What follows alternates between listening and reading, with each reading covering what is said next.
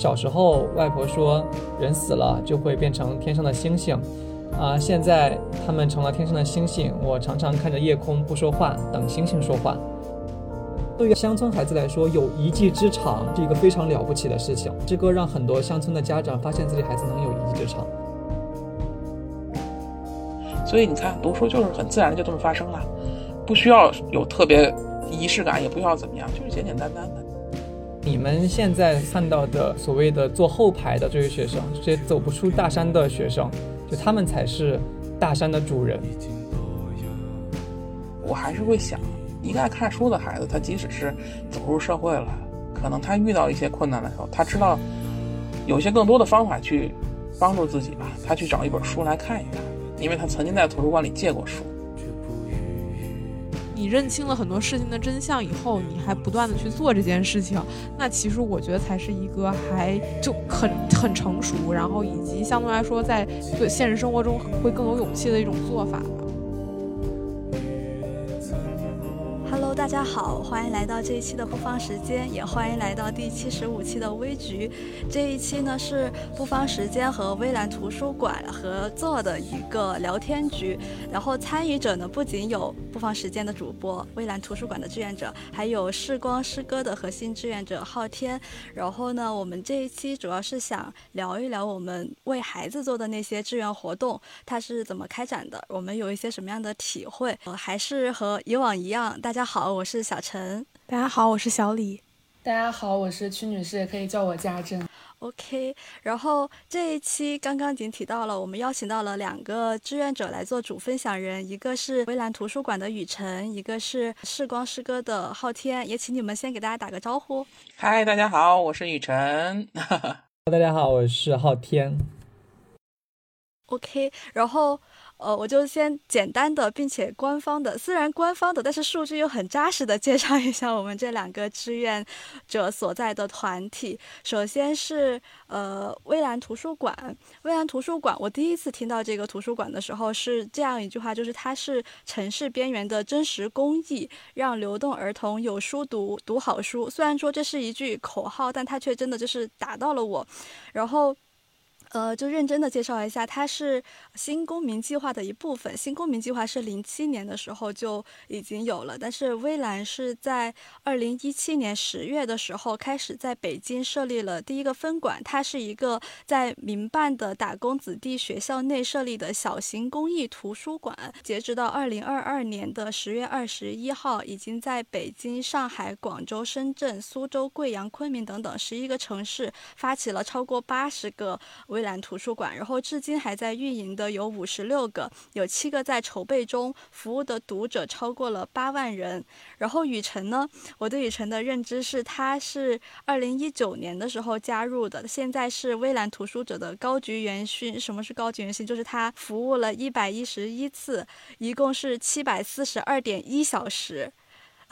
然后还有一个就是在看他的服务日志的时候，有一个印象特别深的点，就是二零二一年十月十五号那天他写的日志，说自己的两个生日都是在微蓝度过的。然后那天有一个晚走的管孩子，他们给海管员讲了一个最全的童话故事，然后他又和异化一块儿看完了奥利威才走的。就他是一个很平时的记录，但我在那一刻就深刻的感受到了，就是微蓝人他。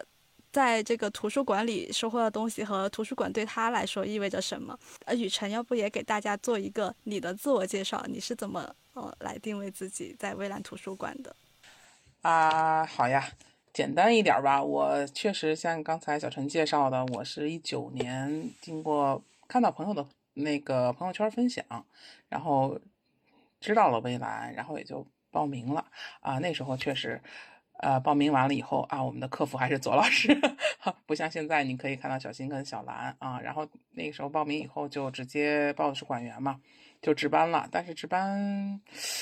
呃，三次就期末闭馆，然后就二零年一整个学期我们就没有进馆嘛。嗯，我当时就就其实一九年的那三次没有太多的感受就过去了。所以，然后二零年期盼到下半年可以开馆，然后一直到现在，我自己的定位，我就是一个图书馆员吧，嗯，微蓝的图书馆馆员志愿者。然后微蓝的人都会有一个自己的蓝色围裙。啊，对，呃，是让孩子们记住，就不管谁穿着这条围裙，都是图书馆的叔叔阿姨、哥哥姐姐，嗯，所以记住围裙就好了，不用记住我们。就是那条围裙让我特别有亲切感。接下来再介绍一下世光的情况。我第一次了解到世光，他也是通过一句话，就是会写诗的孩子不砸玻璃。我想听到这句话的人都能马上 get 到世光在做什么。他就是希望可以用诗歌这样一个形式去帮助那些留在乡村的孩子，让他们也能够去自由的做情感表达。世光诗歌是二零一六年十月的时候开始服务的，它是为三到八年级的当地的教师去提供诗歌的课程包和培训。然后，呃，从那时起就已经培养了近千名的乡村教师。然后截止到二零二一年的九月，一共服务到云南、广西、河南等二十四省的一千两百多所乡村地区的中小学，然后有十一万的乡村儿童都有了自己人生的第一堂诗歌课。我想这也是一个很大的数字，也是这几年它有非常显著的一个收益。然后昊天呢，他是和我们一样都是。呃，人民大学的研究生，他是视光诗歌的第四十六号成员，也是核心的志愿者。一八年加入视光，然后一九年三月成为了正式成员。他现在是研发部，然后品牌筹款部的阅捐组，还有品牌维护中心专访组的志愿者，然后负责了很多很多东西，包括教案设计、读本编选、诗歌老师培训、阅捐文案、阅捐定期反馈、成员以及诗歌组的老师的采访等等工作。好，以上是对昊天的正式介绍，让我们再听一下昊天自己对自己的介绍。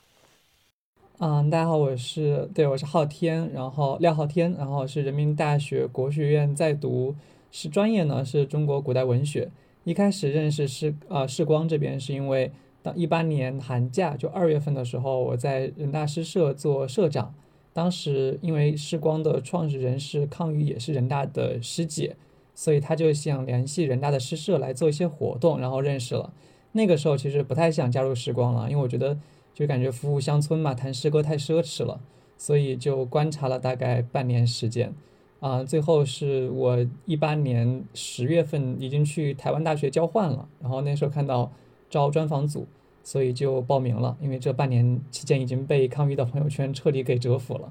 然后先是加入了专访组，然后后面因为他们知道我是诗社社长，所以。让我进了研发部，然后后来第二年成立阅卷的时候刚好在一起，所以就加入了阅卷组。目前就是这几个部分，啊，我现在负责的其实主要部分应该是研发部这边的工作了，因为专访组和阅卷组的工作都比较日常，研发部的工作可能会更加的，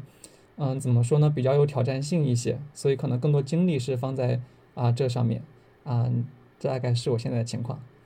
好像乍一看特别像我们是什么两个公益活动的交流会，互相分享先进经验。但其实今天好像又不是这样，因为我们专门是邀请了两个资深的志志愿者，而不是这个活动的一个特别正式的那个组织者和发起人这样子的角色。因为我们就是除了想。他们既能够了解这个活动志愿活动是在怎么办的，又能够真的是从志愿者的观察和被服务的那些孩子们的接触中来聊自己的真实的感受和体会，因为我。记得就是今年夏天的时候，看到昊昊天的朋友圈在频繁的发他参加那个种子教师成长营的一些体会，因为他们那个是在云南办的，首先就是 风光真的很好，然后整个团体在一块儿的氛围也特别的能打动人，所以可以先。就请昊天先分享一下，在这个种子教师成长营的体验，因为这是这个成长营是怎么办起来的呀？为什么会办？因为它就是一个培养教师的这样一个项目嘛。但它为什么到了今年才开始办这个种子教师成长营呢？啊，种子教师成长营对我们来说是一个非常非常末端和近期的活动，它是很多条线最后汇聚在一起，所以才会去办的。比如说，我们如果从研发部的角度来说的话。我们在此之前就培训老师培训这条线上，我们已经做了很多工作。啊，比如说我们在从二零二零年开始就有每一每周每两每两周一节课的老老师线上课程，每一次课大大概都有一两百一两百位老师会线上参与，然后基本上是一节诗歌、一节教育方面的课程轮回，然后再比如说我们会啊也请很多大诗人进了山村去跟老师们交流，然后就这条线我们到最后发现它会有一个问题，就是它一方面的话培训课就线上培训课，它的效果我们始终不能保证，就是无论说我们是去呃。啊，收集问卷啊，还是说去督促机制啊？你总感觉线上课就跟大家上网课一样嘛？你可能是躺躺床上上的，就是只是不一样的。而诗歌它本身其实是一个非常需要互动的一个概念，而你的笔记讲述再多，它对很多老师的影响是有限的。而如果是线下课的话，那我们请大诗人去的地方，往往只能是与某一个片区的为主，这样其实又比较局限。啊，所以从研发部的角度来说，我们就希望能够真正的用比较多的资源和精力，去将啊是光最优秀的那一批老师真正的培养出来。啊，因为其实我们虽然有很多很多老师现在，但其实明显大家的付出也是有分别的嘛。我们希望能让一方面能让这些老师们他们真正能够百尺竿头更进一步，啊，也是他们想要更进一步的老师们进步。另一方面呢，也是希望啊能让。啊，能为他们提啊，能让他们感觉到时光的更多的支持，这是这是从研发部的角度来说。那另一个角度就是从可能从机构角度来说的话，我们更希望就是呃，让更多人能看到这些老师们。所以其实为什么他们他叫种子教师成长营呢？这个种子的含义不仅是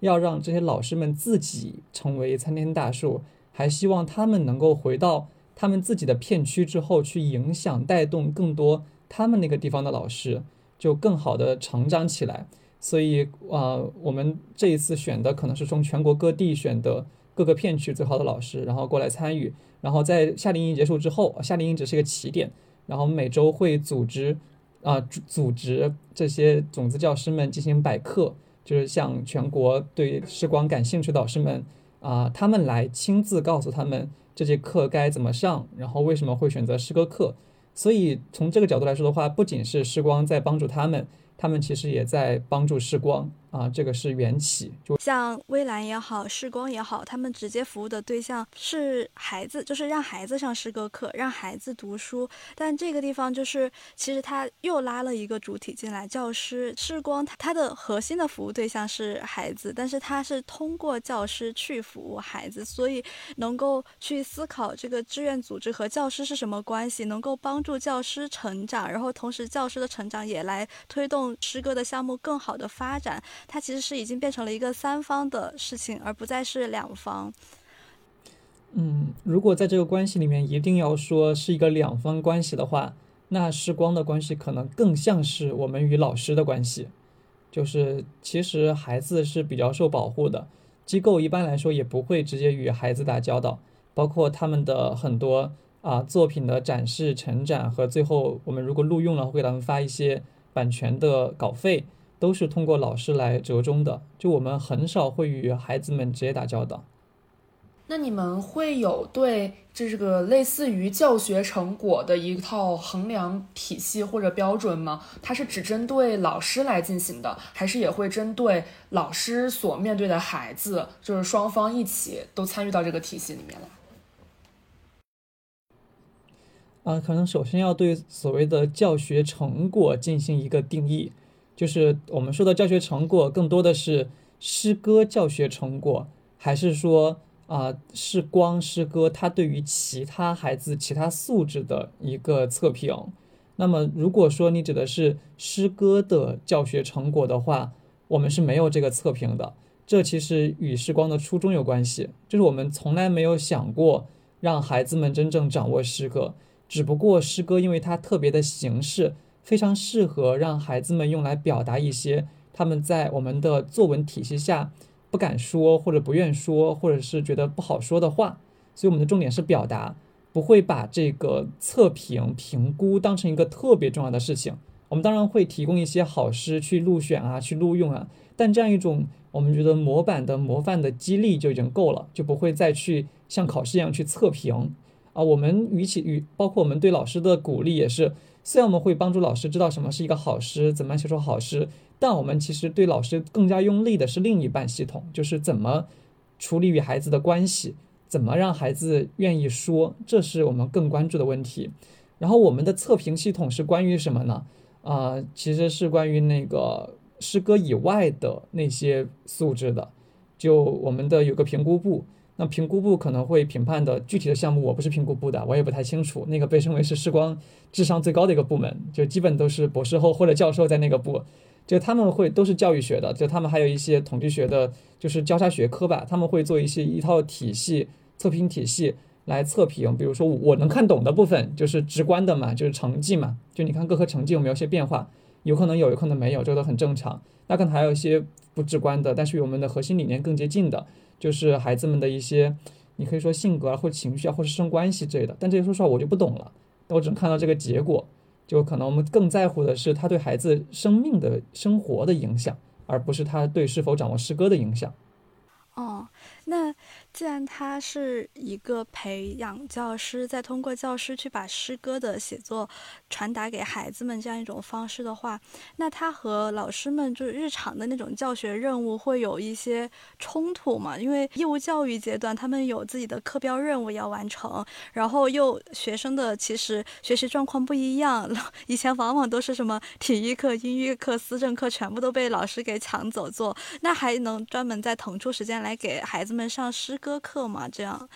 就会不会遇到一些冲突的地方？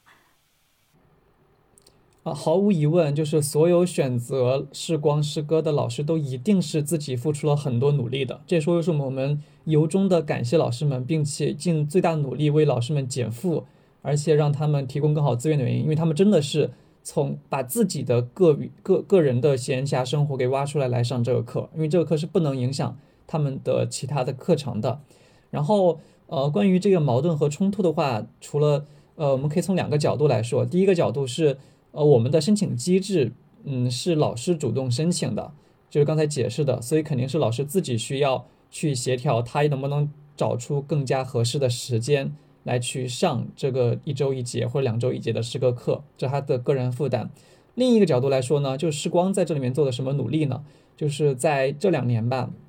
就视光可能会比较重视，特别是啊，二零二一年以来比较重视对在地校长和当地教育部门的啊一个联动和联动关系。就是这两年的话，我们会更多的与学校方合作，就是通过校方的努力，然后帮助老师们打通这个学校的关系。因为老师们其实他们面临的困境，除了个人的时间以外，还真正压力最大的其实是家长的不理解和学校的阻阻碍。就这个是最严重的，嗯，只不过可能以前期老师真的是靠自己的，嗯，坚持，让家长们或者学校老校校长们看到这个成果之后，慢慢的转变了态度。我们现在可能更多努力是自己主动去与校长沟通，啊，去与当地教育部门沟通，一方面能够减轻老师的阻力，另一方面呢，也能让我们就是做一个公益机构嘛，就我们的这种在地化的规模更加的扩大。那昊天应该也接触了不少的老师嘛？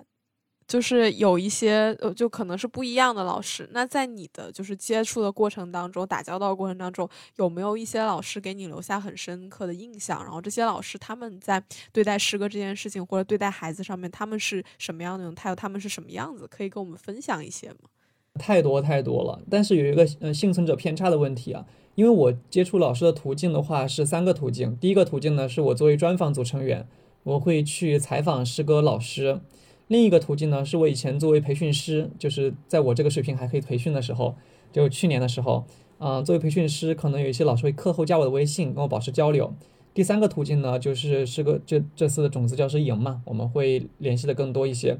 这三个途径里面，第一个途径里，啊、能够配推来被我采访上公众号老师都是非常优秀的老师，就已经是得到认可的。第二个途径，他愿意主动加我，也是本身就很好学的。所以其实，在参加种子成长营之前，我接触的老师他都先天是非常愿意教诗歌老师。这首先是一个就是样本的问题得说明，然后在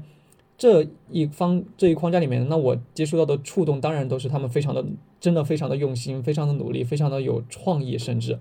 就而且它还分两波吧，就是视光其实前期的诗歌老师很多是来自于美丽中国的支教老师，因为康宇是这儿出身的，然后这部分老师啊水平真的非常高，因为他们都是高材生，然后去支教的，然后经常会帮是孩孩子们自己出诗集呀，或者之类之类之类的，啊这部分，但是现在的话我们会淡淡化这部分老师，我们就不说了，可能在剩下的老师里面，啊我更感动的是，呃他们会特别在乎。就两方面，一方面是他们会特别在乎孩子们是愿意说些什么和怎么让孩子们说更多的话；另一个角度是他们特别在乎自己能不能带给孩子更好的东西。嗯，比如说我知道山西有一个呃一个老哥们儿，一个老师啊，特别豪爽，写玄幻小说的。然后他以前是写玄幻小说为业的，后来想教诗歌老师之后，觉得自己得懂诗歌，就特地去找了当地的山西当当地的那个作协，然后去学。然后自己学，还加入了什么一些诗歌的小团体，然后现在已经变成了天天在票选法师了，而且写的写的诗很多比我好，就这两年的成长是非常非常明显的。然后再比如像贵州的一个明星老师，他一开始其实真的是高龄了，就是四五十岁吧，一个男老师，一开始对文学是没有什么感觉的，但他他孩子也特别有灵气，就学好之后的话。现在诗歌只要有什么活动，时光只要有什么活动，诗歌的活动，他会第一个在群里就直接说：“我一定要参与，我一定不能错过，我一定要带给孩子们。”而且他弄完之后，他会记特别多的笔记。这次种子教师成长营我也参加了，然后有一次我课讲完之后，他记了满满的两册笔记来告诉我：“昊天老师，我记得这一条是你在一年前哪节培训里面说过的，你今天又说了一遍。”当时我都震撼了，我说过这个吗？就是我都我都不记得了，但他会记得特别清楚，然后而且就非常非常上心。那还有一个是山东的一个老师，这个老师也是高很高龄了，就五十五快退休了吧，本身非常优秀。这个老师评上过全国优秀老优秀优秀教师，在他之前我都不知道还有全国优秀教师这个评法的。然后他评上之后，他非常有创造力。我觉得他真的是帮了时光很多忙。他是我们在，他是很早老师了，一九年之前，估计跟我加入时光时间差不多。我跟他在一九年七月份的时候合作，一起写了五年级的课程。那个时候我就我负责诗歌，他负责教学。这个过程我看到了一个惊讶的，就是我我以为五十多岁老师应该是没有什么学习能力的，或者比较简的。他也自认为如此，但其实其实并不并不是这样的。他是整个时光所有诗歌老师面，我认为把诗歌与语文教学结合的最好的一个老师，就是他班上的孩子们的作文，你现在看真的是非常有作家风范，就是因为他把诗歌的那一种跳跃、创造、想象完全嚼碎了之后给了孩子们。现在孩子们写作文真的是天马行空，但又非常符合世俗审美，就是你感觉就是满分作文那种感觉，但又非常又出挑。就我觉得这个他是非常有经验的，就他说起这个话来能一套一套说，我怎么我们应该怎么啊把它的本质看清楚，然后怎么与那个教学相结合。然后，但是他，你跟他说，嗯，听老师来讲解，他说不行不行不行，昊天老师我不会，你们才年轻人，你们才会，就是这些老师都是非常用心的。那年轻老师就更多了，就什么年轻老师在时光帮助自己自费，帮助孩子们出诗集，都已经就已经非常常见了这个事情。而且像啊湖南的某个老师，他已经因为这个事儿上过人民日报，所以他也成为当地的明星老师。他们班的孩子的诗集从四年级四年级出到六年级，现在已经是刚出了第四册。而且请的那个啊前沿写前沿的人也越来越好，就是也当带动了当地的就这种这种氛围，当地也也在建诗歌学校了，这跟诗时光没关系，他们自己被启发之后想建的，就是啊还有像呃我这一次我在种子教师营遇到的一个很好的搭档，他也是一个年轻老师，那他跟他的同伴们一起在学校办诗社啊，这个也很常见，但是他们通过这个诗社。为那个把那个学校的诗歌、视光诗歌老师从两个人变成了八个人，就是他们会不断的传染感染，就的确能感觉到，就是很多你接触老师的这种热情，我会觉得可能就是比如说他一直在乡村，他会觉得自己并不能够去理解。或者是去能够真的弄懂诗歌，他会有一种天然会觉得自己不行，但其实就每这个也刚好就说明了，其实或许每个人他都会有一点就是自己的灵性在里面，就是诗歌好像他就是没有把什么人排斥在外这种感觉。然后其实我也蛮好奇，就是这些老师的这种热情和他们的动力，就是他们的那个原动力究竟是什么？就是为什么会让他们会对这样这件事情保持一个这样的就所谓就激情吧？我觉得可以用这个词。两个点，就是第一个点呢，是当你发现自己以为乡村的什么都不会的学生真的能写出一首好诗来之后，你所感到的那个激动是非常异于常人的。就是其实对于乡村老师来说，一个非常重要的问题是他们没有成就感。乡村老师教的就是普通人，很可能还是更很多叛逆的人，就是根本不想学习的人。对他们来说，绝望大于希望，就是很多时候是需要靠自己强强大的心脏撑下去的。但这个时候，你发现这孩子没有你想那么差，就其实也是很优秀的，只不过可能不是用那一套方法之后，这个成就感和主那种激动的心情是很很很激励人的。然后另一个方面呢，就是我们说之前我们为什么要选择诗歌，它的本质不是写诗，而是表达。就乡村孩乡村老师和孩子一个重大的问题就在于交流的隔绝。就孩子们特别是叛逆期，他是拒绝与老师交流的。就他觉得你不懂我，你也不懂潮流，你也不懂时代，你也不懂我家里情况，为什么要跟你说？但他自己写诗之后，甚至有孩子直接直接写，他说啊，老师，那拜老我我今天才看到的，嗯，也是昨天刚收上来的一首小诗，这个是肯定不会选，但他是个典型。他就是说，嗯，老师让班上写诗，我就不喜欢写诗，我就不想写诗，我谁让我写诗，我就想去死。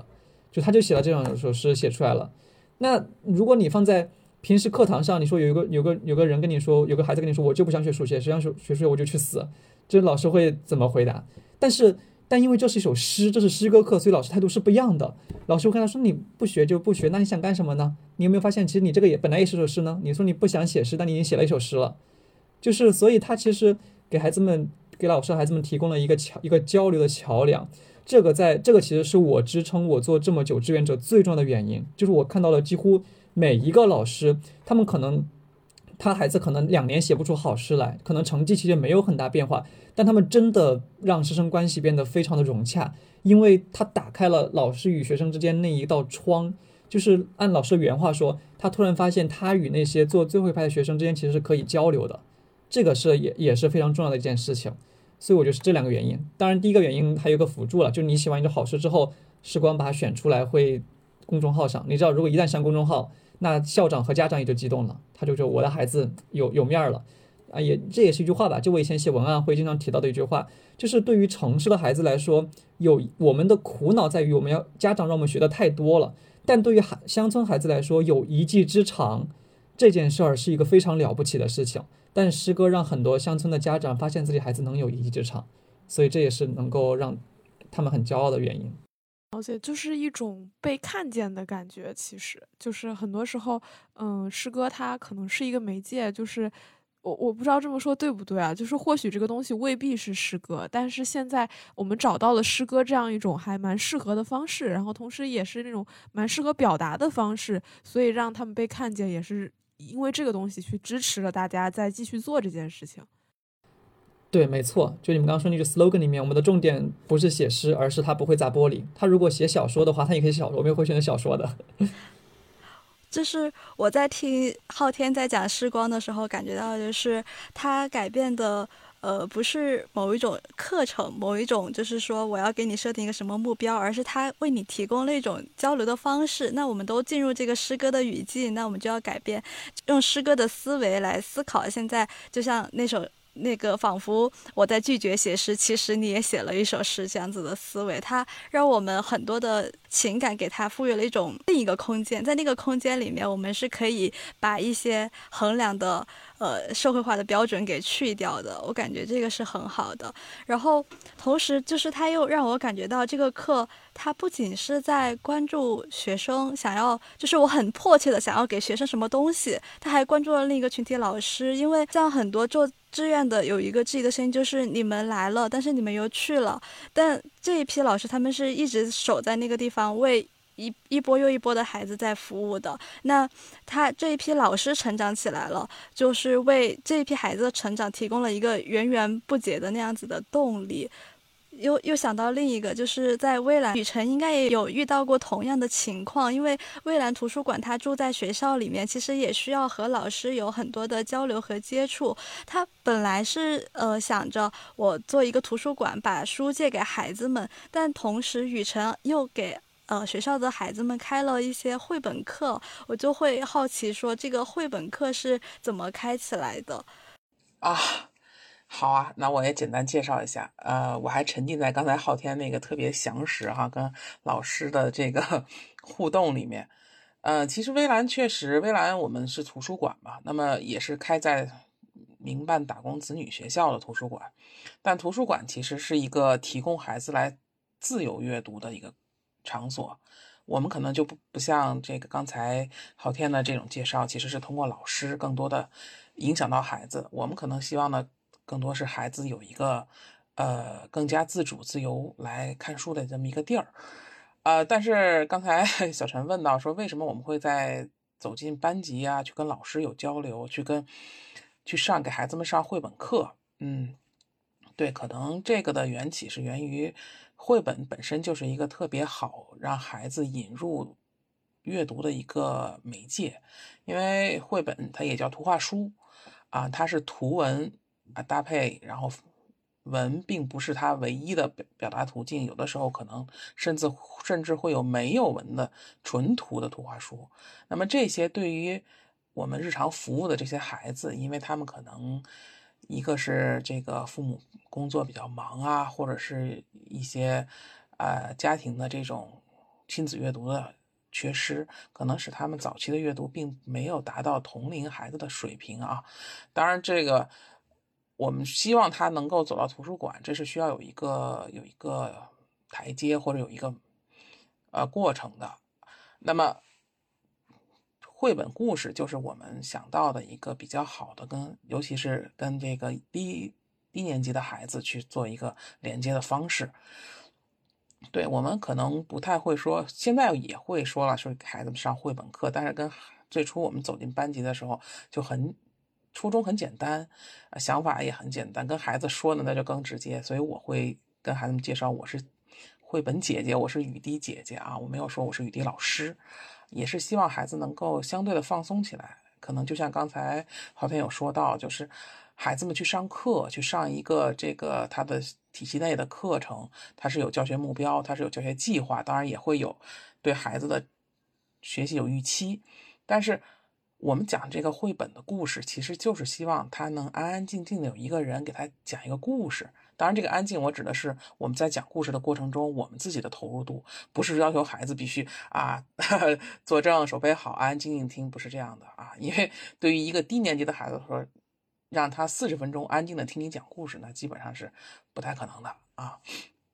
但是这个过程其实有两，我们自己有。感觉是有两个目的，一个目的是让孩子通过听故事跟这个绘本或者跟图画书产生一个特别好的连接，因为这个故事我听过，是有人专门给我讲过啊。然后再一个就是，因为他们喜欢。听故事，他们跟我们有一个连接，因为我们会每次进班里，即使已经很熟悉了，我们有时候也会不时的说：“哎，我来自哪里呀？大家还记得吗？”啊，或者说：“哎，最近有没有去图书馆啊？”因为孩子们会知道我们是来自图书馆的故事姐姐，嗯，或者是故事哥哥，或者是所有的这这样的一个介绍呢，就会让图书馆和绘本和故事产生一个连接。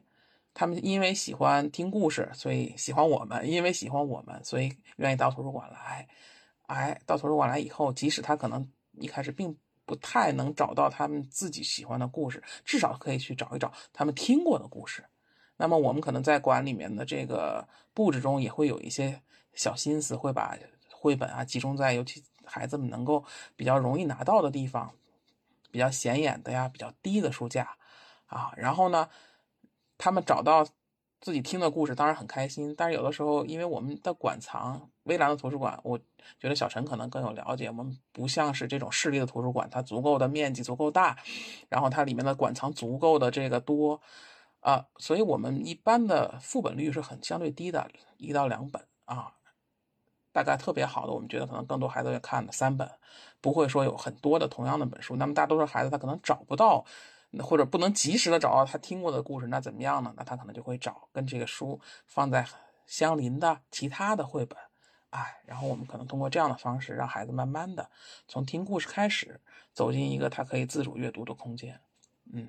这是我们为什么会开设绘本课的一个初衷啊。当然，现在尤其由于我们跟这个学校的这种联系，因为每个馆它有自己实际的情况，所以我们的形式也很。多样就是有我们老跟学校关系比较好，或者说学校比较认可的这种形式的呢，那可能就会把我们的这个绘本课排进他的这个正常的孩子孩子上课的课时里面去。但也有的学校可能一个是对这个持一个比较谨慎的态度，就像刚才昊天介绍的，因为毕竟我们不是这个呃他的体系内的课程啊，不是必须要上的课啊，然后我们可能就会。去跟老师、跟这个在班的老师做一些交流，因为我们服务的这些学校有一个这个比较，这个是比较共性的特点，就是因为他的一些各种原因吧。在班老师的，尤其是班主任老师，他每周的课时量是非常大的，然后基本上除了他跟其他班的这个，如果他带不止一个班的课，他去上其他班上课以外，他很少有时间能离开班级，基本上都要在班。所以呢，有的时候可能不管是一些呃阅读课呀、自习课呀，或者是其他的课程，可能都是班主任老师在班。那么这时候我们就会去跟老师交流，啊，我们是图书馆有一些这样很好的书适合低年级的孩子来看，因为在图画书的这个大部分的认知啊，我不知道我们几位。对这个的认知是怎么样？大部分的人可能觉得这都是小朋友看的，可能就是一二年级，甚至是再小一点的孩子去看。虽然我们作为去讲故事的人，我们自己可能会认有一个更呃完整的认知，是其实这个书它是适合各个年龄段的人看，因为你可能每个人去看到的东西不一样。但是至少跟老师的交流，即使老师对这个绘本本身是。很普通的这个认知就是这是适合小朋友看的。那好，我们就去向一二年级的老师去做一些去沟通。那么在你们这个这节课有机会的时候，可不可以把这个时间给到我们？我们去给孩子去讲一个故事，这样的一个形式也可以让我们走进班级去跟孩子有交流，去跟老师有交流啊。所以绘本课目前是这样的一个开展模式。为什么会开展绘本课？也是我们刚才我说的这些初衷吧。嗯。讲绘本故事的过程当中，跟孩子们是会有互动的吗？绘本的讲绘本故事的老师也需不需要经过一些培训啊？还是他们其实发挥的空间还是比较充分的？说其实我们可能没有那么要求到这么一个非常严格的流程，或者说非常高的一个门槛。为什么？因为首先我们的志愿者他来自。各行各业也有各种，也是各种各样的这个年龄段呀背景，我们不能要求他们都有这样阅读推广人的水平，可以把一个故事讲的这个像月亮姐姐一样生动。我们讲故事最简单的模式就是，我拿着一个，我们会事先选择一些比较易于展示的，也比较易于志愿者来读的故事，去选一些啊，然后拿的它大概简单的一些特点就是这个画的图图画的这个幅面它比较大，然后色彩也比较齐。让孩子能够抓住孩子，能让他们很清楚的看到，因为我们可能面对一个班的孩子三四十个孩子，我们有时候有的时候，如果我们选到的书，我们事先有过这个 PPT 的展示，班里也会有这样的设备给到我们，我们可能会提前把这个 PPT 同步准备。当然，有的时候因为我们是临时约到时间，可能没有这个机会，那我们就拿一本去。从图书馆里拿一本我们觉得比较合适的书，直接走进班级就可以给孩子。我们不要认为说我们一定孩子们会听得懂吗？或者孩子们是不是需要我们给他做更多的解读？没必要，你就认真的读完，可能孩子就会有他自己的理解。在图画中，他有他自己观察到的部分，这就够了。其实，在图书馆，我们讲去进班讲故事，还有另外一个最好的，就像我刚才介绍的，它是一个最好的广告，你就可以用这个。作为吸引孩子来管理看、阅读、馆里看书的一个起点。现在我们确实有一个，未来有一个大家的给志愿者提供了一个这个集体备课的平台，就是我们可能每周会有一个主题，然后会选四本绘本，然后呢，如果大家有希望能够进班给孩子们讲故事，有这样意愿的志愿者可以来，我们每周五的下午会给大家，因为这样这个这个四个绘本的 PPT 我们也会提前准备好。然后呢，在这个过程中，我们整个备课大概两个多小时吧，大家会把这绘本细细的读一遍，然后每个人去分享一些自己如果进班可能会跟孩子做哪些的这样的探讨，或者是希望引动孩子做一些什么样的表达，这些都是大家可以一起来哎，然后这也是如果你有这样充分的准备，当然你非常自如的进到班里。当然，如果还有一些志愿者他就是没有这个。因为他们还有有些志愿者在我们这里管理去服务的时候，他可能上午这个昨天还要上班，然后今天可能临时有一个时间，或者他之前有处理，他没有那么多的时间去去备课呀，或者去一个充分的准备。那么我们这里提供了一个最基础的，至少你至少是可以在馆里拿到这个书，然后你是有这个 PPT，我们也会提供给大家，你就可以去给孩子讲一个很精彩的故事。我我觉得这样是一个挺好的方法，就是它不是说你必须要花很长时间把这个，嗯，把这个东西完全展示的特别好，而是说它作为一个渠道、一个窗口，让孩子们去了解到这个书在这儿，你可以过来看。那其实，因为我我刚听到这个目的嘛，那我其实也比较好奇，那就是这个目的，您觉得有达成吗？就是孩子们的反馈对于您的绘本课，然后有什么样的反馈？然后他们会因为这个绘本课，然后真的去到馆里面吗？您有您有看到这样的孩子吗？说到目的，其实这些可能都是我们希望孩子能进馆的一个一个途径哈。但是我们的目的就是，如果孩子能跟这书产生一个连接，能能愿意来看书，就挺好的了啊。所以，如果是这个目的来而言，我们觉得。呃，绘本是绘本故事是能够起到一个促进的啊，我自己也觉得，因为经常会看到，因为他们会，如果我在管理的话，比如说我讲个故事，然后下我们会一般会用一节课，那其他时间我会一整天都会在管理，然后他们过来的时候看到他们熟悉的给他们讲故事的人，他们就会很开心。啊，然后就会来跟你说啊，我要找那本你刚才给我讲的那个故事，其实往往有的时候。跟人的连接可能会是孩子们愿意到馆的，这个也是一个很强的动力，他就会来，然后跟你说说，我今天啊，我听了故事，跟同学之间有些什么事儿啊，所以这时候我们可能也是他的一个小倾听者啊，一个对他的一个这样的一个支持，因为他们跟老师之间，因为我们毕竟不是老师，我们在他们的心里，这个讲故事不是一个给他们上课，所以权威感没有那么强，而是一个愿意跟他愿意跟你亲近的这么一个人。啊，所以从这个方面来讲，通过这一点，我们吸引孩子来到馆里，应该还是有正向的帮助的。孩子还是很愿意来跟我们来看看他喜欢看的书，来跟我们聊聊天的啊。我突然感觉挺神奇的，就是诗歌课的目的其实不是写诗，是更好的表达；然后绘本课的目的其实也不是绘本，其实也是有他让他们能接触更多的东西，也是一种。跟人的表达，就是好像就这个，我感觉有是有是有，就是打破我的认知的。因为之前我会觉得，就是好像大家选了一个，就是很多课程或者很多服务中的一种，然后来提供这个专项的这样的一些对孩子的帮助。但我现在感觉好像是有点殊途同归的意思。其实最终还是希望孩子有被陪伴感，然后也能培养出自己的，就是他们越能更。勇敢和更愿意去表达，能解除一些自己的就是情绪或者是个人的孤独这样的。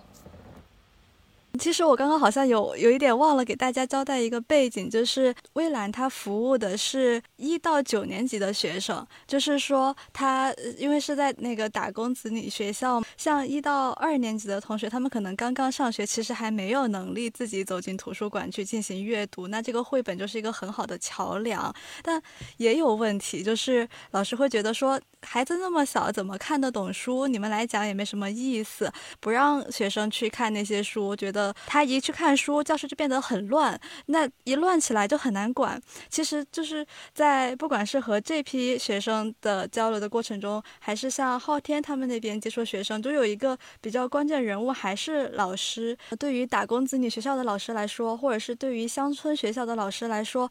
一个老师可能就是一个班级的主要的负责人，他是班妈。班爸，然后这一批孩子都是他的负责对象。他不仅要管他们，你们的学习成绩得是我得呃我的任务，然后学生的安全，然后这个教室的秩序，整个都得在我的掌控之中。微蓝和世光他们在做绘本课和诗歌课的过程中，其实也是呃和老师在交流接触的这样一个过程。就其实我还有一个问题比较好奇，就是雨辰在做志愿者的时候，就是因为会接触到很多孩子嘛，就是其实这个经历的话，我觉得也是比较难得的。就对于我来说，可能也是一种比较难得的体验。那就在这个过程当中，你的观察里面，就是愿意来到图书馆的这群孩子，他们是一批什么样的孩子？然后你觉得是什么东西在吸引他们？然后会就是经常来这个馆里面看看书、看看绘本呢？啊，其实到馆的孩子可能真的就各种各样的原因来了，不仅仅是因为他们喜欢看书。我我自己的观察啊，因为其实到馆的孩子，就像刚才小陈说到，我们服务的是这种呃一到九年级的孩子，其实也是有特定的原因，是因为他们是流动儿童，他们在这个目前我们服务的这些所在地并没有学籍，所以他们可能。在一定的时间，他就要回到自己的学籍所在地，就是他的老家。那这时候可能有些孩子就会又变成留守儿童，啊，所以这样的情况下，孩子们来管，所以一到九年级的孩子他们来看，尤其是我们开馆是一七年嘛，那么进到学校里，有的孩子已经是初五六年级，甚至是初中的孩子了，所以他们未必是从图绘本开始进入这个图书馆，但是图书馆我。观我自己的这三年来的观察吧，就是愿意来管的孩子原因各有不同。有的孩子他真的是想来看看，就没有过这么丰种类丰富的书在家里，他就是来看看这样的书。也许他一本这个大文字量的书他都还读不下来，即使他是五六年级的孩子啊，但是他也愿意进来看一看。还有的孩子，就像我刚才说，可能因为跟。我们有了跟图书馆员有了一些连接，他愿意过来跟我们聊聊天甚至有的孩子他会觉得这是一个相对放松的场所，因为在这里，即使我们也有规则，我们也有要求，但我们不会像在班级老师，因为就像刚才小陈说的，老师可能他们肩负的除了教学任务，还有孩子日常的安全呀，还有孩子生活的点点滴滴都需要老师去维系，而且他一个人可能要面对一个班的孩子。几十个孩子同时在这个场域下出现各种情况，他都要去处置，所以你真的很难要求有这么大课时量的老师面对这么多孩子，他一直保持特别耐心、特别温柔，这非常难做到。所以，但是在图书馆不一样，图书馆首先我们服务他们的时间就是他们能够，比如课间、大课间、午休，就是一个相对。集中的时间人流量比较大，大部分时间可能我们虽然会有工作，比如我们要整备整理书啊，或者有其他的这个工作要做，但是孩子不多，所以有的时候孩子来，他就会在人不是特别多，能跟我们说几句话的时候，他就进来跟你是来聊一会儿，甚至他就觉得这个里面比较宽松，老师虽然也会说啊不要打闹啊不要什么，但是不会那种给他非常大的压力，所以这些种种理由都会成为他们走进图书馆的一个原因。但是他们走进来以后，我们就希望你不管什么原因走到了这里，这是一共提供书的场所，这是一个可以让你安静下来或者可以让你放松下来的场所。那么，是不是看看书会让你的这个情绪更加的平静，更加的达到你心里想达到的状态呢？啊，所以这是我觉得孩子们走进来以后，我们希望能够进一步做的事儿。就比如跟你们分享一个今天的，我今天正好在管，啊，下午是去给啊管理孩子们讲故事，但是正好在。我还没进班之前，午休吧，就在午休时间，三年级的孩子来到这个馆里，然后有一个小朋友，他就拿了一本，哎呦，我一看是一本挺厚的文字书，而且系列的这个故事，奇幻故事，啊，我就跟他聊了两句，因为当时确实孩子馆里的孩子也不算太少，但是呢，因为我们今天有三位志愿者，所以呢，我就有功夫跟他聊会儿天然后他一开始也是比较简短的回答我的一些，呃，对他对这本书的一些问题。然后慢慢我就坐下来，哎，老师这本书我没看过，但是我听过。他就会把你当成一个书友，最简单的书友啊，他就跟你开始跟你说，因为这本书他真的是认真的看过，已经看到第四本了。这一套当时目前出到十五本，他已经看到第四本了。然后他就会说啊，这个故事是怎么样怎么样怎么样。然后其实你会发现，孩子去跟你分享他的阅读的感受的时候，是特别有感染力的。不仅仅感染我啊，因为我是其实是有当时是有点小目的要跟他一块去聊，其实是想让推动他去看这套书以后能不能看看其他的周边的书，但是他身边坐的其他的孩子就被他去分享的那种，如果你作为一个呃语文老师或者阅读老师，你可能会觉得他的表达不够完整，你觉得他的故事不够生动，或者这个故事的复述不够达到预期，但没关系，他就是这样零零碎碎的，甚至是。想到哪里说到哪里的这样的一个过程，你就会发现身边的孩子就会被他的分享吸引，然后呢，很顺势、很自然的就会把听他分享的这些孩子安利一套这个书给他，然后这个孩子就可以作为，因为他们都是一个班的孩子嘛，一个班的同学，就可以哎作为这个可能是这这个书的小一个小的这个传播大使，就可以分享给他其他的同学。所以你看，读书就是很自然的就这么发生了，不需要有特别啊这个。仪式感也不需要怎么样，就是简简单单的，就一聊一个天，拿一个拿一个故事来讲一讲啊，或者是因为那个书它是奇幻小说嘛，它会有一些啊很很天马行空的设定，这个孩子都会把它如数家珍的说给我听，或者说给他身边的人听，这就可以了。所以你会发现在图书馆里真的有很多很神奇的事儿，就是就是很好玩啊，然后也啊事后等他孩子们回班了，我们几位志愿者在互相聊的时候就会觉得哇。图书馆还是给到孩子们点什么的，也给了我们点什么吧。说到这儿，我突然有点好奇，就是也不是特别了解，比如说微蓝它的这个书的来源是集中采购吗，还是什么情况？然后选书的话，就会有什么样的一些就是想法在里面？想法想法很简单，就是什么样的书都让孩子看一看。但是我们当然会有一些基本的原则，就是还是会有一些底线。有些书是不能在这个图书馆里出现的。首先，这些书要是适合我们服务的这些孩子的年龄来阅读的。一些可能很深沉的，或者是很成人化的文学，我们可能会少量的有，但是不会是大量充斥在我们这个馆里。所以，可能在微蓝，我们服务的是孩子。那么，除了这个，呃，这个我们服务对象以外，我们可能最在意的是这个书。但是，这些书往往不是我们接受这个捐赠。你会，如果你这个有对微蓝有了解的，你会发现你在微蓝最难捐出去的是什么？是书。你你很多人一听啊，你们是图书馆，那我们给你们捐点书吧。你会发现非常难，为什么？因为很多人大家的理解，我们捐书是可以让孩子直接读到，但是我们更希望孩子在我们有限的空间里读到更多种类的、更丰富内容的书。所以我们可能往往希望我有我们这些，或者说是我们这个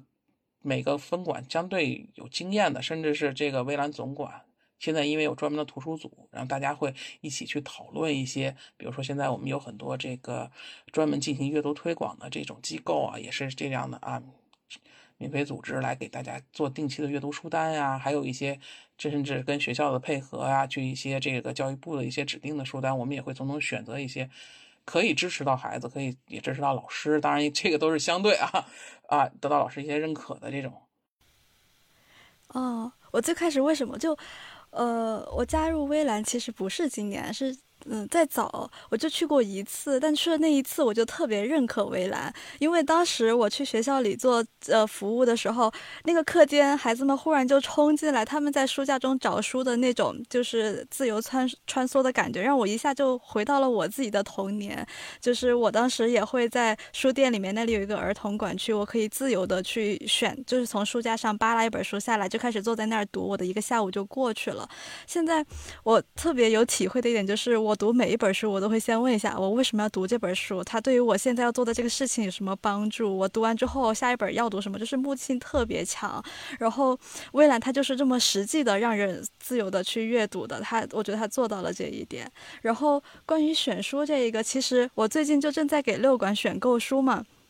一方面，它是会根据图书，因为图书馆里我们也做分类的，就是它会比现有的分类法更简单一点，但是还是各个门类都比较齐备，给他备上一些基础的书籍。然后我们馆里面还有一个留言本儿，就是孩子们自己有什么想要的书，可以在那个本上写，或者是通过馆员去反馈。我们还有一些心愿图书，也可以把它放在，就是我们把它放在了我们的社区蔚蓝社区里面。如果有。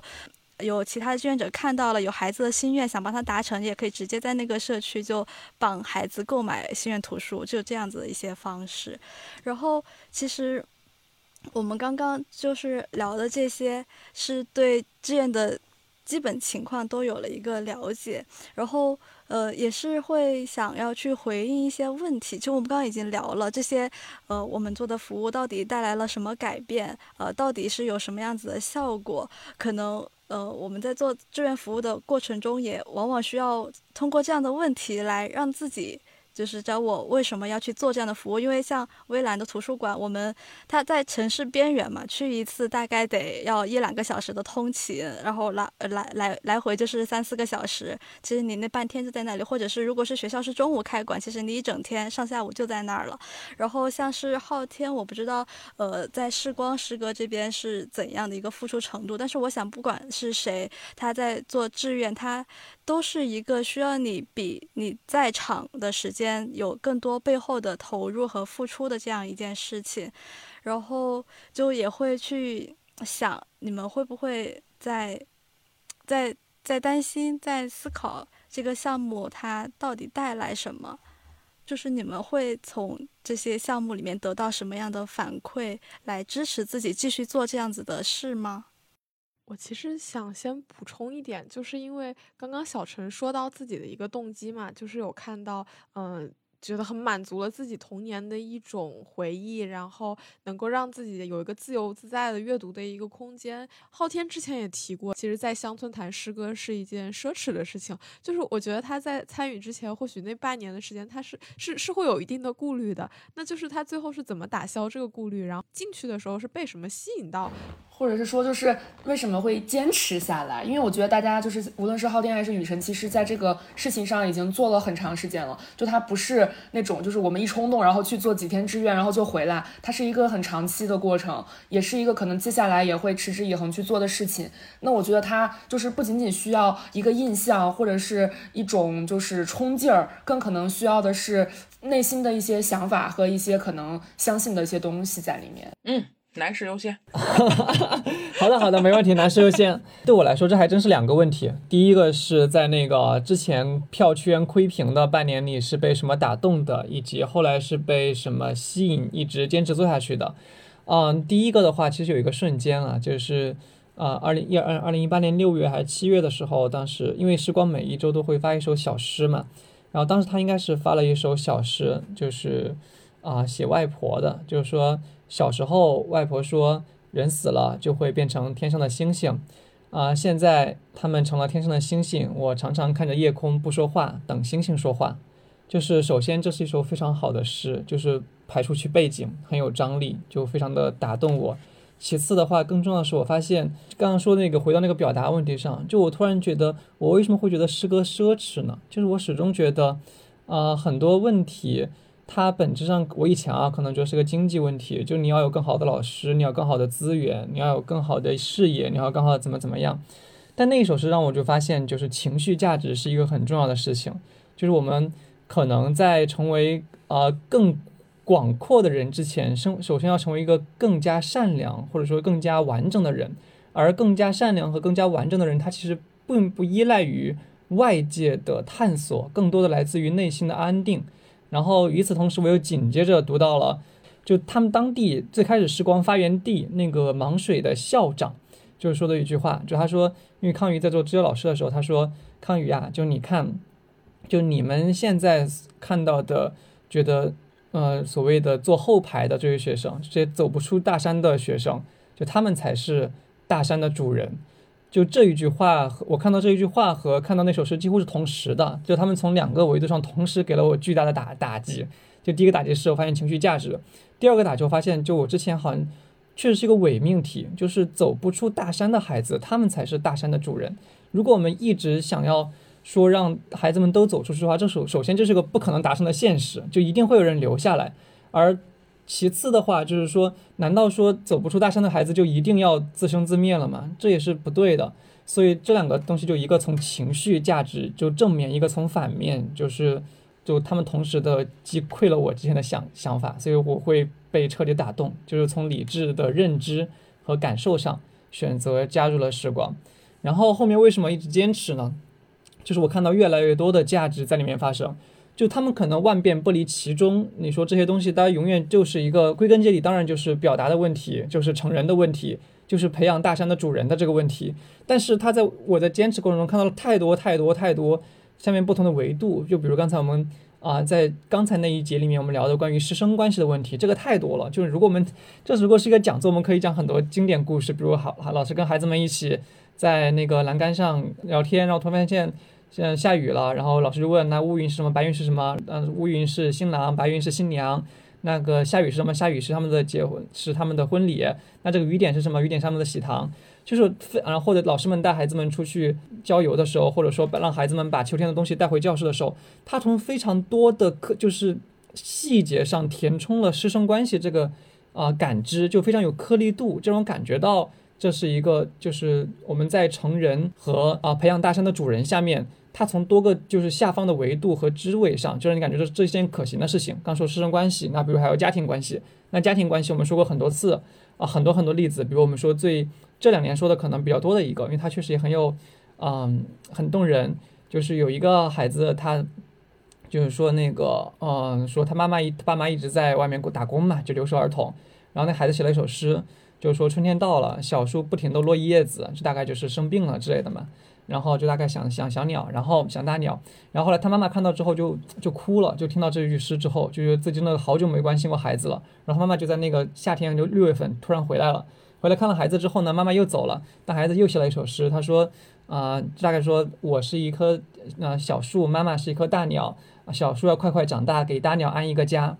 就是你会发现。呃，诗歌不仅让家庭关系上面啊，一方面你是表达了出来，就是很多留守儿童的想念其实是被扼住之后被异化了，就被认为你应该受这些苦，家家长要去打工，那没办法呀。但是我们其实这又是个二元对立的问题，就家长固然要去打工，但并不意味着孩子们就只能默默忍受，就是这种这种痛苦的孤独，它并不是一个必然对立的事情。那你像这个事情，你就看得出来，当孩子们当第一孩子表达了。孩子表达之后，家人家长是会被感动的，他是会发现自己孩子有这个需求的，而他也是可以做到回来一次的，而他回来一次，爸孩子也不会要求他一直留下来，孩子是懂事的，他走了之后，孩子并没有觉得我更加思念他了，我要怎么怎么样，他他在诗歌中完成一种自我成长，他说小树要快快长大，给大鸟安一个家，就是你感觉到孩子没有我们想那么脆弱，就你发现表达出来之后，孩子与家长之间的信息沟通的更好，这是能够帮助孩子们更好的成长的。就这种太多太多的例子了，就比如还有一个小诗人在嗯贵州的时候说啊、春天到了，然后大概看到我看到什么春风啊啊，在、前面是一些很常见的例子了，就是比较漂亮的句话，后面还有后面加了一句话，鹅卵石中也有妈妈的微笑。啊，这个又让妈妈看到这个也很感动，然后又又回来了，然后就是这种这种例子说太多就感觉很俗了，但是当你作为志愿者看到他们真的发生的时候，而且一次一次发生的时候，那种。动容的感觉是非常的，就是震撼的，就你会真的感觉到它不是个偶然事件，就它真的能够表达，能够帮助改善亲子关系。那亲子关系这一方面是关于思念和表达这块的，那另一块其实也跟那个老师生关系一样啦，就是对于孩子的认知啊、这个说最多的还是说经典的一个例子吧，就是最多的就是那个李玲嘛，就是去二二零二零年疫情的时候，在人大校友的帮助下，时光诗歌帮助。一首孩子的诗上了那个纽约时代广场的迪士尼大屏，然后那首诗是我信奉黑夜，就像是爱，它覆盖一切，就是这首诗。那这首诗的孩子，他的主人公其实就是个女孩，就虽然这可能不符合咱们国家政策，但确实在偏远地区还是存在啊、比较严重的重男轻女。比如这个女孩，她按照原计划来讲的话，他们家是不准让她读书的，就她应该是读完初中可能就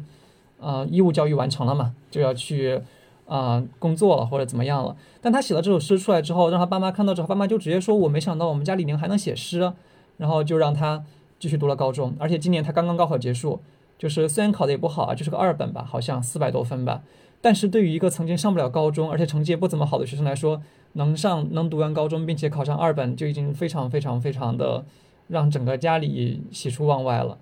就是这种例子也很多，就是你发现，就刚才一个话，就是。从情感表达和一技之长，从师生关系到亲子关系，甚至包括一开始很抵触的校长，越来越多的校长也看到这个的价值，也让他们加入了进来。比如刚才，啊、呃，刚才那个王老师谁也问过我，就是接触过那些老师，那其实还有一个老师，他老他就是校长，他是湖南湖北麻城的一个校长。这校长本身就很具有开拓性了，他在他们的学校里开拓了非常多的乡村教育实验。什么二百二十四节气编成课啊，然后把体育课跟语文课语文课融合在一起啊，就非常令人惊艳，而且也是当地的很有名的老师。他也是非常，他就主动，他也是当我们非常非常早期少数主动加入进来的校长。就他通过把这个加加进来之后，啊、也建立那个个人的公名师实验室嘛，然后把这个带给了更多的老师，然后很多老师接受之后，主任校长也发现很有道理，因为他们能让整个校校学校的环境稍微。变得更好，就是你发现，就以前那个充满戾气、对立和矛盾的校园环境，会相对来说更加的平缓一些。当然，这个变化肯定不如一个班那么大，就是校学校的环境更加复杂，而且跟社会的维度接触更多。但是也足以让很多校长改变他们的观点。就是，所以他可能让我坚持下去的，就是最后那个理由还是那个点，就是表达和成为大山的主人，成为完整的人，成为一个内心安顿的人。但是你在坚持过程中，你看到很多不同的维度，这个维度让你感觉到这个世界从理性上来说也是可行的，而且正在发生变化啊、所以这这大概是我的原因。就是刚刚评论区就有朋友就在说好棒，就是可能也是被这个打动到吧。就其实我我我们在就刚可能在也也在思考，就是就是它到底是一种什么样的感受，但是思考一种感受的，其实会变得特别的，就就就其实是思考不出来那种感受的，就是你要感受了才能获得那种感受。嗯嗯，对，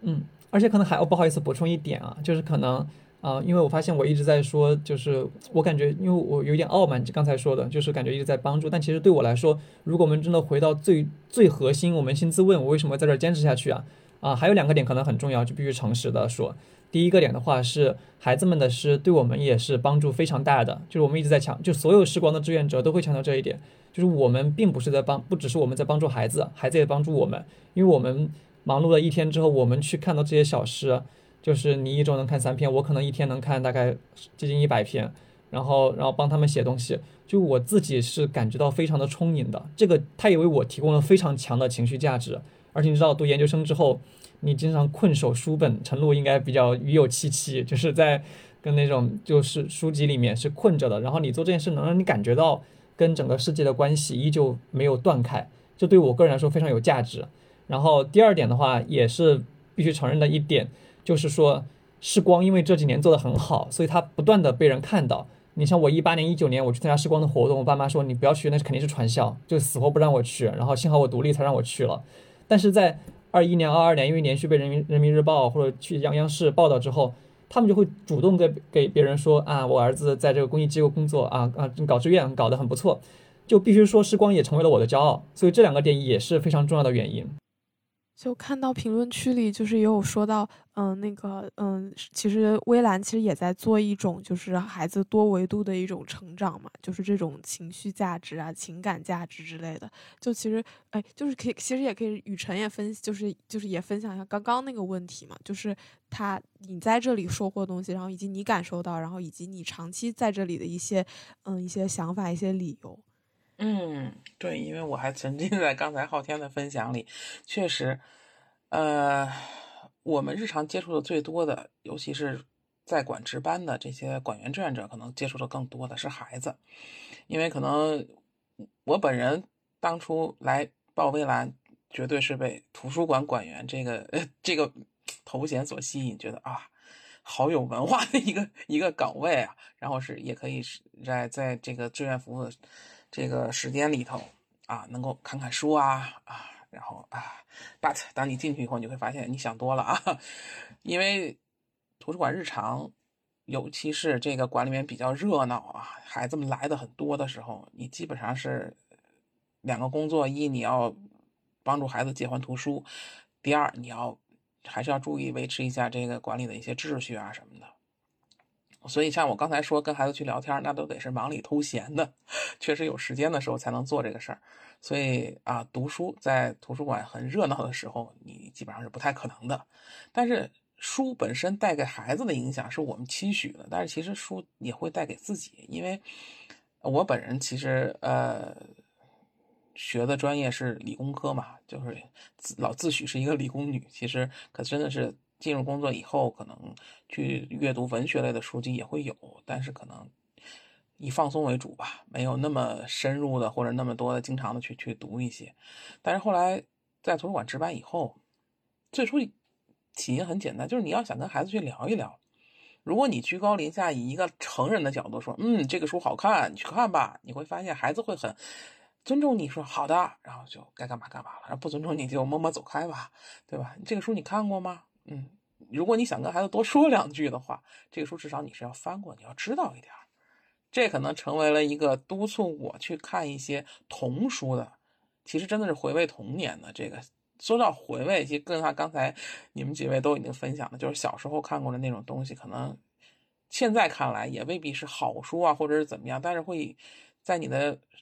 这个人生里会留很长、很长、很长久的记忆，给你的影响，当时你可能是感觉不到的，但是在。日以后的你的人生过历程里面，可能会在某一些特定的点就给到你一些东西啊，因为我是啊，确实啊，不能装嫩，比你们都年长一些啊，我要倚老卖老一下。确实，在现在这个时间段，我再回想看小时候看过这些东西，不管你是哎呀，我真的是在图书馆里看到过我小时候也看过的书，因为它会再版，然后还有一些我小时候压根儿就没有看过的，包括因为我自己也有孩子，现在给希望能够他看到的书。在图书馆里都，我现在在围栏里都能够看得到，我就会觉得，啊，其实这个图书馆能给到孩子的东西，也往往能给到志愿者很多的这种收获。这个收获真的是来自于跟孩子交流和你自己对自己的这个成长。还有，其实，在围栏能让我这么长时间的坚持下来，我在刚才在一边听昊天的分享，一边也在想，其实碰到的我身边的这些志愿伙伴。其实也是非常给我自己支持的，就是在这样志愿服务的过程中，它不像你在日常啊，大家都是社会人儿，可能有时候在自己的工作环境下，会有一些很多很复杂的因素，可能你会跟即使是关系比较好的这个朋友啊、同事啊，在交流期间，你也会有一些心有芥蒂，不会把什么都想的比较多吧。但是你在跟志愿伙伴交流的时候，因为首先大家目的很纯粹。来这里贡献的都是时间，然后也没有任何的这个经济上的回报，那就是希望我做的这些，就是刚刚才我说到的，就是看到这些孩子，然后看潜移默化的变化。孩子可能以前就集中在那一小一小架里或者一两格里，现在你会发现他会在满馆溜达，去找找自己想看的书。然后在孩子们走了，我们也完成这些馆内的整理以后，志愿者之间互相交流交流，大家去聊起来的，往往都是哎呀。今天那个谁谁谁啊 来了，要想找那那那哪个哪个阿姨哪哪个姐姐啊，然后怎么怎么着？哎，他最近又在又接了本书，就想来分享一下。甚至是就像最近，因为我们有些馆，因为一些学校的的不稳定，然后搬迁呀，甚至是学校都已经没有了，然后孩子就会分流到其他的学校去。那因为我们也是跨馆去服务嘛，忽然在别的馆里看到一个哦。那个孩子，他曾经在另外一个馆里，另外一个学校，我们见过他。他可能在馆里跟我一句话都没有说过，但是那天忽然在操场碰到了，他就冲我，特别会心的笑一下。他也没有，他也是不知道我叫什么名，也没有，也没有跟我做更多的交流。但你会看到这个孩子继续还在上学，他继续还能进入微蓝的另外一个馆，你就很欣慰。就这些点点滴滴，可能都是支持我一直往下走的一个原因吧。微蓝服务的是流动儿童。我们会觉得，首先特别希望孩子在他的这个成长期能够跟父母在一起，因为这个从，不管是从孩子自身的身心发展，还有这个他未对他未来的这些很多的这个以后的生活道路，都会有很好的一个促进。因为最简最基本的，他的安全感的建立是要远远好于父母不在身边的孩子，这个可能是经过我研究证明过的。那么除此之外，这个孩子如果他还能接触到更好的教育，那么也是爸爸妈妈希望能够给到他的。但是，就像微蓝服务的这些孩子，他们因为没有本地户籍，户籍，所以他们没有本地的学籍，他们进入不了普通的公立学校，所以他们会选择民办的这样的打工子女学校。但是即使是这样，爸爸妈妈也希望他们能有更多的时间在一起。那么，但是到了一定的年龄，还希望孩孩子自动有升学的这些家长，他们就会选择提前把孩子送回去。但是父母可能还会留在了打工地，那这时候他们又变成留守了。那么他们，我们又会觉得，哎呀，这个孩子见不着了，啊，如果有机缘，可能能送他一本书；如果没有这个机会，可能第二个学期你都不知道他就走了。但这种时候，我自己的心情是挺复杂的，就是确实他回去了，他可能跟父母不在一起了，但是又有一点小小希望吧，希望他能够回到家里，他能把这个学业继续进行下去，虽然。呃，微蓝的这个我们的这个执行机构，这个新公民计划，他们其实作为除了这个微蓝项目本身，还有其他的就是反向孩子的去研究、去追踪，其实也不是很乐观，但是至少他们还有希望吧。但是如果我在在管服务到了第二，就是在管理的时候，在一个新的学期或者一个升到初中以后，我还看到这个孩子，我的心情同样很复杂。就像我之前，就像我我我今天用的这个虚拟背景是北京三馆的，它是一个九年制的学校，它是有初中的。我我在那里也是三年的时间，我第一开我刚进入微蓝去服务的馆就是北京三馆，然后在这三年的时间里，有孩子从小学已经升到了初中，然后初一也升到了初二。虽然现在因为疫情，他没有一直的开放，我也见不到这些孩子，但是当我在初中还能见到这些孩子的时候。我其实心里是有一有一点疼的，因为我知道一旦他们初中整个都要在这个学校完成的话，基本上他的学历就止步于初中了，因为他想进高考，呃，他想中考，他就必须要回到老家去，他在北京是不能进行高考、中考的，所以可能真的就有这些孩子，他就初中毕业完成了九年义务教育就结束了，他就要跟着爸爸妈妈可能去打工啊，或者有什么其他的进入社会的途径吧。就像我真的是在三馆，我想给大家分享一个故事，就是一个孩子，他给我印象很深，因为这个孩子个子很高，他从我刚去服务的时候，他应该是初一，嗯，他应该是初一的一个男孩，呃，非常内向的一个孩子，少言寡语，但是他来借的书让我很意外，因为在微蓝到初中的孩子去借文字书的都不是特别多，但这个孩子他真的是，不管是这个小说还是。这科这个写实的，甚至是一些这种科普类的书，他都会去借，然后去看一看，然后很有礼貌，每次说谢谢阿姨，然后阿姨我想借这个书，然后我说好，然后办完他就走了。反正我们一般会说一句啊，祝你阅读愉快啊，然后就走了。但是到了那个学期疫情以后开再开馆，我没有看到他，我就跟问过他班的同学，然后那两个同学就还有点小戏谑的跟我说啊。我们某某哥 啊，因为他很高嘛，说某某哥他去搬砖了。这个不是一个 代名词，他真的是去搬砖了。就是他这一个学期下来，在他都不是在一个就是学年完成，好像是学年中。比如说我我印象应该是一个寒假结束，他就没有再来。就这个时候说明他已经结束了他的学习生涯，他要开始进入社会工作了。所以。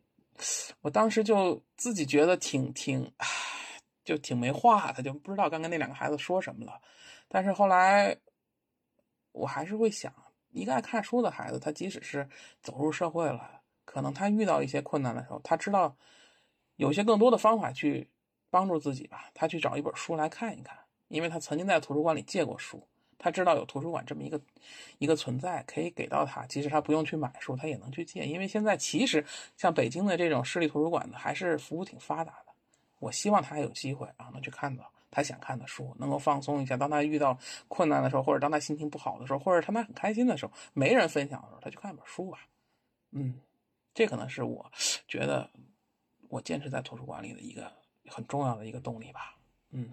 就听到最后，大家可能会略略都会有些低落，但是其实大家现在在做的事情，就是因为你认清了很多事情的真相以后，你还不断的去做这件事情，那其实我觉得才是一个还就很很成熟，然后以及相对来说在最现实生活中会更有勇气的一种做法吧。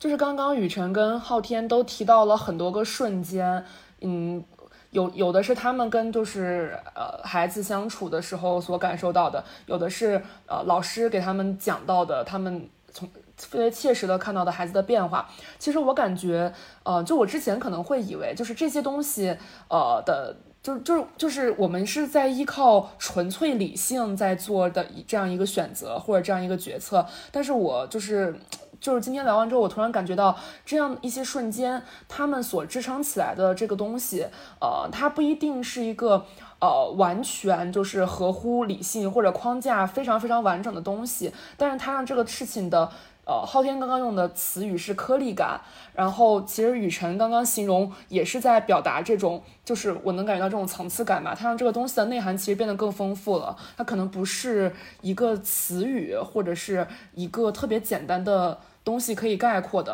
然后它支撑起来这个丰富的层次和感受，我其实感觉它可能会内化成一种更深层次的动力吧。就是更深层次的动力，一定不是说呃特别就是。口号式的呀，就是那种特别好像像一个结论一样的那种东西。其实我觉得那种东西的力量反而是不足的。但这种特别有细节，然后特别有层次的东西，它其实嗯是时时刻刻能让大家感受到共鸣的。对，而且我觉得刚才那个雨辰他有提到，就是说志愿者氛围，这确实特别也特别特别重要。因为我觉得，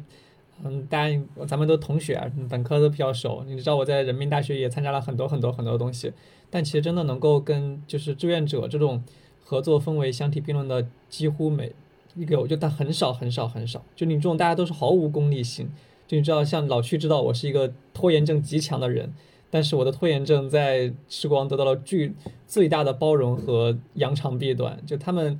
不会，就他这也是管理的艺术吧。就是他因为我是志愿者，他永远不会要求我怎么怎么怎么样，他们永远会通过他们自己的安排，让我非常舒服的。做完了很多很多事情，就是我觉得这是一种非常神奇的循环。就我感觉我在时光从来没被批评过，这样一个环境，按理说你一定是会就没有批评就没有进步嘛。但是有你又在确实在不断的进步，我这是很厉害的一个事情。所以很大家志愿者彼此也会非常友好，你感觉就一个舒服且前进的状态。这真的是我觉得公益机构非常很就是特别的一个点，就志愿者氛围。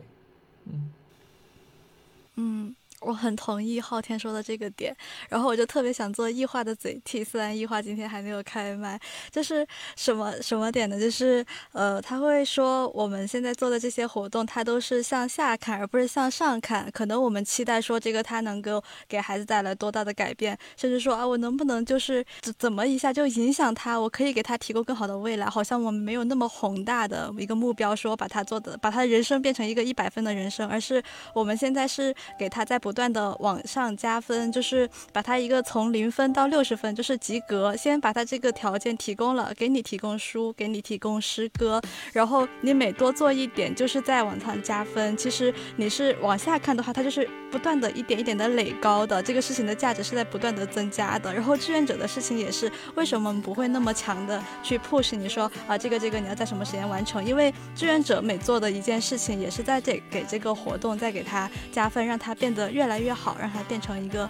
锦上添花的事情。其实今天我觉得我们聊了还蛮长的，我还想再回到我最开始给这个活动起的一个名字——诗歌和图书，然后再结合到今年中秋和教师节都一块儿过嘛，然后 B 站就出了一个节目叫《送月亮的人》，这老师是这样子的人。然后我们现在，我觉得我们在做的，不管是把书给他们，把诗歌给他们，也一样是在做这个送月亮的人，就是把我们曾经可能被被某一些光照亮了，然后现在我们又把这些光送给了别人。那些接受到这个月光的人，他们生生命中的一抹底色，就就不一定他这个是多大程度的照亮了你，但是他曾经存的存在过你的这段生命记忆里，而且可能就在未来的某一个时间，他也会发挥他的价值，然后给他的人生一点不一样。最后的最后，还想到曾经受过帮助的人，也最终都会变成帮助他人的人。因为我就是这样子的一个体现我是这样过来的。